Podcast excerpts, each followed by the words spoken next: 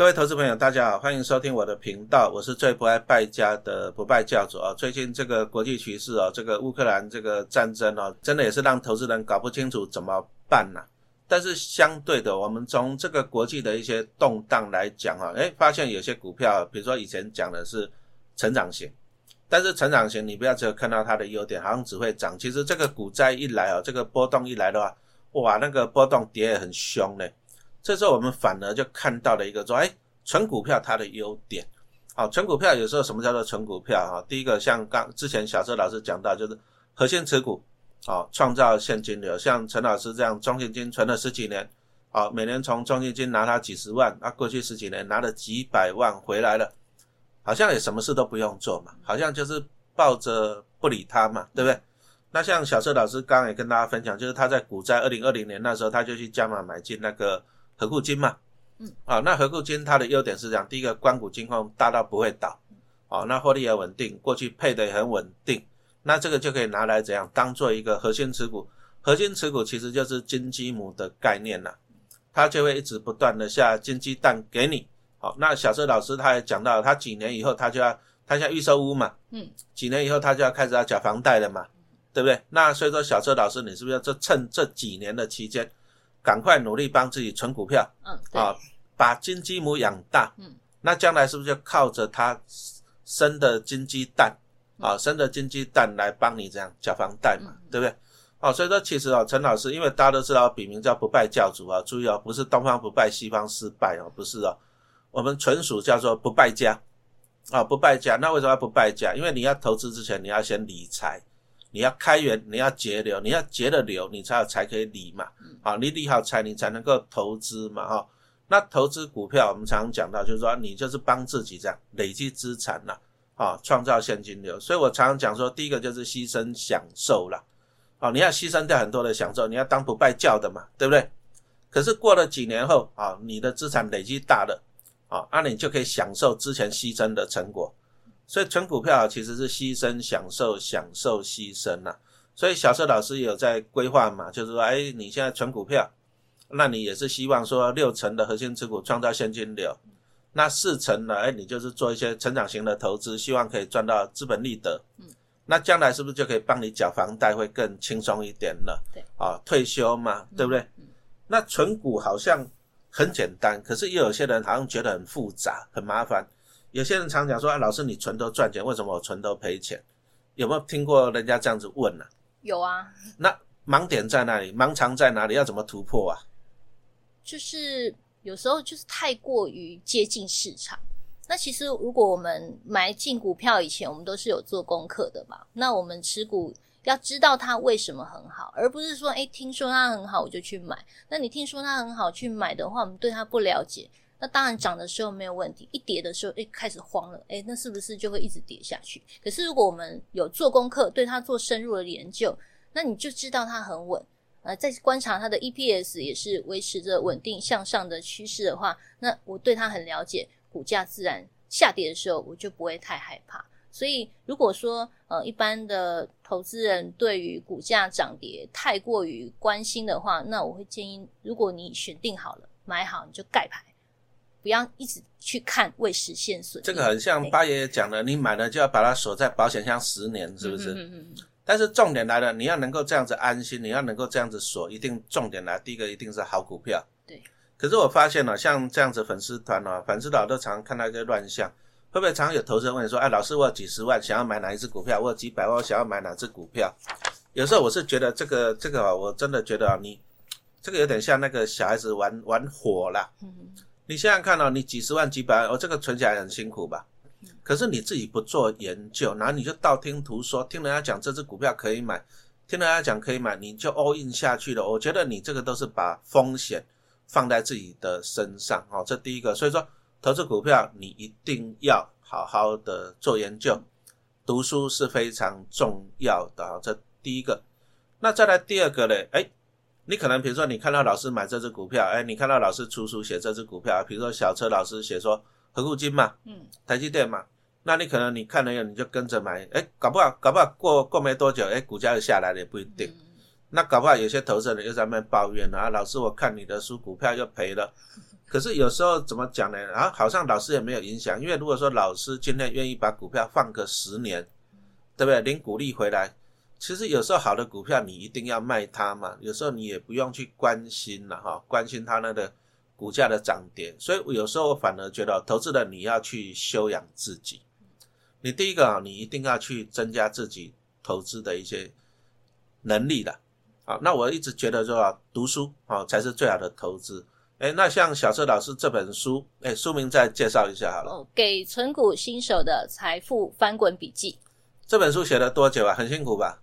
哦，大概半年左右。但是之前之前累积了多少那种投资的经验呢？哦，我存股的经验是九年。嗯，所以我就在粉丝团，就是把我这九年来的一些操作的实物啊，因为很多都。对存股有兴趣，可是他们不知道要怎么样去开始，所以我就是建立了这个粉丝专业，我就是从零开始，很简单、很简单的教。那希望大家可以透过我的文章，就是一步一步的去加入这个存股的行列。对啊，因为常常碰到很多新手说：“老师，我要怎么开始？”我都跟大家讲说：第一个，投资自己是最好的投资。好，一本书两三百块钱，少看一场电影，少吃一餐就有了。啊，看电影你大概开心两小时，吃一餐你也饱两小时啊。但是，一本好书对你的帮助是一辈子哈。那我们来讲一下简单存股有哪些步骤啊？好，那简单存股三个步骤哈。第一个就是挑选绩优股，那第二是买进，第三是持有。好，那虽然这三个步骤听起来很简单，可是其实这个过程你光是挑选绩优股就要花很多的心思。你去做功课，你才能够去了解到，哎，我买的股票是什么？你要有信念，你才能够去抱得久。好，那买进的话呢，呃，它是有呃金融股的话，它有规律。那我自己研发的就是五四三的规律。那再来持有的话，就是你要有信念，呃，不动如山。啊，不管一些杂讯啊、纷纷扰扰啊、未实现损益啊，你都不要去管它。你只要关注的一个重点就是它的 EPS 有没有衰退。好，如果它没有衰退，甚至是持续向上的话，它就是值得我们报下去的好股票。嘿，因为金融股来讲啊，其实金融股你投资股票，投资人你要相正确的认知啦。啊，比如说这档股票啊，比如说你去吃牛排，你可以得到什么？吃海鲜你可以得到什么？哈。金融股以我自己的心得是这样子的，它就是给你一个稳定的现金流。因为你看金融股它的获利，你说如果说啊，比如说像刚刚我们讲到那个和库好了，和库金它过去的获利大概都是一块二、一块三上下，去年是比较多多了一块五。但是你说和库金 EPS 要到五块十块，小车老师相信吗？不可能，好也不可能嘛，对不对？所以说和库金股价要上一百块，你相信吗？不相信，也不相信嘛，对我也不相信啊，但是。台积电这种电子类股，哎，它 EPS 可以从三块钱到三十块钱，啊，所以说你买不同的股票，你要具备正确的认知，就是说金融股它可能就是赚的就是一个稳定的财，嗯，好，稳定的收入，稳定的现金流。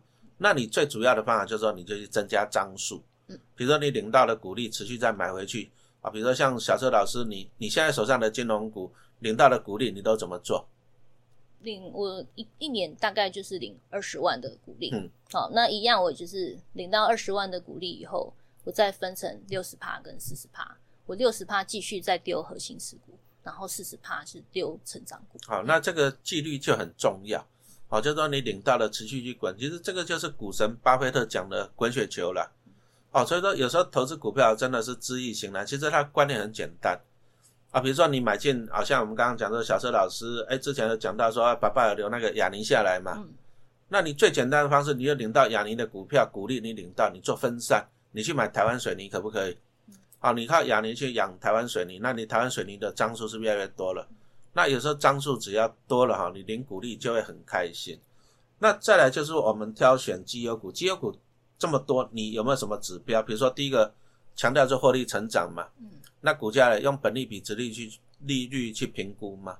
其实我主要核心持股是金融股啦。嗯，那我觉得金融股除了看它的 EPS 之外，那我们还要看它的这个体质有没有很稳健。所以呢，我在书中有介绍，就是呃，认识金融股有三大指标。好，那第一个指标叫做资本市足率。好，那资本市足率呢，它是越高越安全。好，因为它是自有的资本在处于风险性的资产。那也就是说，如果我们的资本额不变，那风险性的资产也就是分母，如果分母越大，那我们的市足率就会越小，银行的风险就会比较高。哦，所以呢，呃，银行法它是有规定，就是必须要大于八趴，哈，才能够避免金融呃有太多的风险性的操作。好，那所以我们可以透过资本市足率，它越高是越安全的。好，那再来第二个是背抵呆账覆盖率。好，那背抵呆账覆盖率就是说呢，我们银行准备了多少的预备金，好去处理这些呆账，那当然是越高越好啊。好，那像我在比较的话，会发现华南银。华南银它的背抵呆账覆盖率是非常高，它是八百二十六趴，那等于说它的备用金是可以付八年的呆账，哦，所以它的体质算是非常的好。那再来第三是余放比，就是逾期放款比率，也就是呆账比率啊，呆账所占的总放款比率当然是越小越好，就代表呢它的呆账很少。好，那在这我持有的这些股票。里面呢，也是华南银它的余余放比是最小的，只有零点一五帕，所以表示是它的呆账最少。好，所以呢，我们在挑选金融股的时候，我们偶尔也可以来关注一下这三个呃数值，来看一下它是不是很稳健的金融。小智老师，你这三大指标好像都是比较偏向于防御力哈，嗯，防御性啊，比如说你说那个什么，刚讲到的预放比，这种都是比较。强调那种防御性，对对对，啊，防御性。那当然了，我们存股票，我们当然是不希望说你存到最后，结果你退休的股这家公司也倒闭了嘛，对不对哈？也不是不希望啊。所以说，哦，小车老师是以防御性为主，其实这样也是对的，因为核心持股要的就是要防御力嘛。所以我我挑的金融股就是都是以银行为获利的，所以像寿险的或者是像股票的，我就不太不太熟悉的，我就不碰。嗯，对，这个讲到一个重点，不熟悉的你就不要碰。哦，那你寿险为主，寿险为主就是会牵涉到国内外海外的一些投资收益啦。你说像那个一些寿险金控，国泰富邦、星光，哦，其实去年都赚蛮多了，就是因为去年全世界股市在相对高点，那相对高点来讲啊，其实他们都赚到很多的那种海外的投资所得，他们趁机获利了结。所以说，哇，你看一下那个 EPS 都超过了十块钱了，国泰跟富邦。那可能预期今年也会配息会不会不错？嗯，啊，但是投资人你要注意，就是说，哎，我们前面已经有讲到了，配息不错是一个重点，但是能不能填息才是一个重点。那今年以来，大家再看看，全世界国际股市已经开始在修正了，高档修正，又又碰到一些战争的风险，那就表示说，这些寿险的金控可能它没办法再像去年啊认了那么多的哎海外投资所得。所以目前看起来啦，可能获利会有衰退的情况啊，也就是说，投资人你要追高，如果看到配高股利，你要追高就请你注意一点，不然就用小车老师刚刚讲的五四三原则，是不是？嗯。八月以后除夕后再慢慢买嘛，对不对？好，那你就不要除夕前去追高。那第二个步骤买进，呃，股票这么多要怎么买啊？好，那我买进的话，哈，那像金融股的话，我是主张除夕后一张一张买，哦，因为。金融股它的价格非常牛皮，都是小数点上上下下哈。然后如果说一张金融股还拆开来买零股的话，呃，就平均的均价有可能就是已经是超过一个月的涨幅了。所以我都会金融股的话是在除夕后一张一张买，相对低点的时候买。你的一张一张是这样，一天买一张，一个礼拜买一张，还是一个月买一张，还是跌了再买一张？嗯，就是啊，我当然是，譬如说我有二十万股利，还有我前半年存的钱。那我就会在除夕那个月的时候，我就先买一半，嗯，好，先买一半以后，除夕那个月先买一半，对对对对，那先买一半以后，我九十、十一、十二，那就相对，哎，就今天比较低了，哎，资金就一个月买个一张两张，我就是十二月以前就把它买完。嘿，那再来成长股的话，我是主张定期定额去买零股，哦，譬如说像是台积电啊、零零五零，这些都是价差很大。那如果说呢，我们一口气就给它 all in 下去的话，哈，就会套在山顶上。这里我又有一个问题了，因为讲实话，陈老师买台积电都整张整张买的了。老师的财力，我们是小资。可是我常常看到一些网友问我说：“ 老师，我买零股台积电都买的比较贵，是不是？”哦，那贵那一两块是没有关系。假设譬如说我今天跌到五百七十五块，啊，我买零股我就买个五百八十块好了，那总比我。六八八的时候买一张，就直接套在六百八十八块。所以买零股是这样，还是有机会买到比较贵，供给供给少，需求多嘛。对，可是相对，可是金融它起伏太大，可能都是十几块左右。那我们分批买零股，虽然都贵个两块，可是跟十几块的价差比起来，就是非常的微不足道。可是像金融的话，它都是起伏就是那一两块，那我还买贵个一两块，那这样就会不划算。嘿，所以我会主张，就是如果是价差比较大的，我们再来定期定额去买零股，嘿，我们就会比较高的也买到了，低的也买到，会比较在均价。重点是纪律啦，然后用时间去平均哈。那如果说买太贵了怎么办？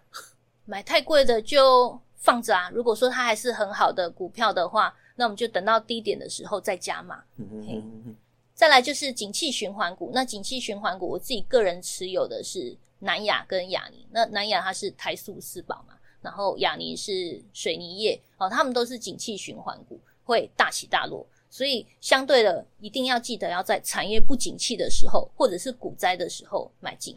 那等到景气回升，也许要报个三年五年。那景气回升的时候，你可以选择价高卖出，或者是持续零股利都可以，因为你在景气低点的时候买，你的均价就可以立在不败之地，所以相对来讲抱起来也会比较轻松。所以其实纯股票，按照刚刚小车老师这种讲法，其实到最后我们还是一个总结了，张数多才会迷人嘛。嗯，可是，一般小资族没有那么多的钱，张数怎么办？好像就只能靠复利慢慢去累积嘛。嗯那小车老师，其实你刚刚有提到说一年领二十几万股利嘛，嗯这让陈老师就想起我以前年轻的时候也曾经这样子过。好、那就是这就是一个阶一个过程啦。嗯好、一个过程，你就是相信你是走在对的路上，啊，你慢慢你就二十万、三十万、五十万、一百万啊、那慢慢就股利会领到几百万这样子啊、所以说投资哈、你还是要具备正确的方式，好、正确的心法，慢慢的走，真的比较快。好，我们这个单元就讲到这里，谢谢大家的收听。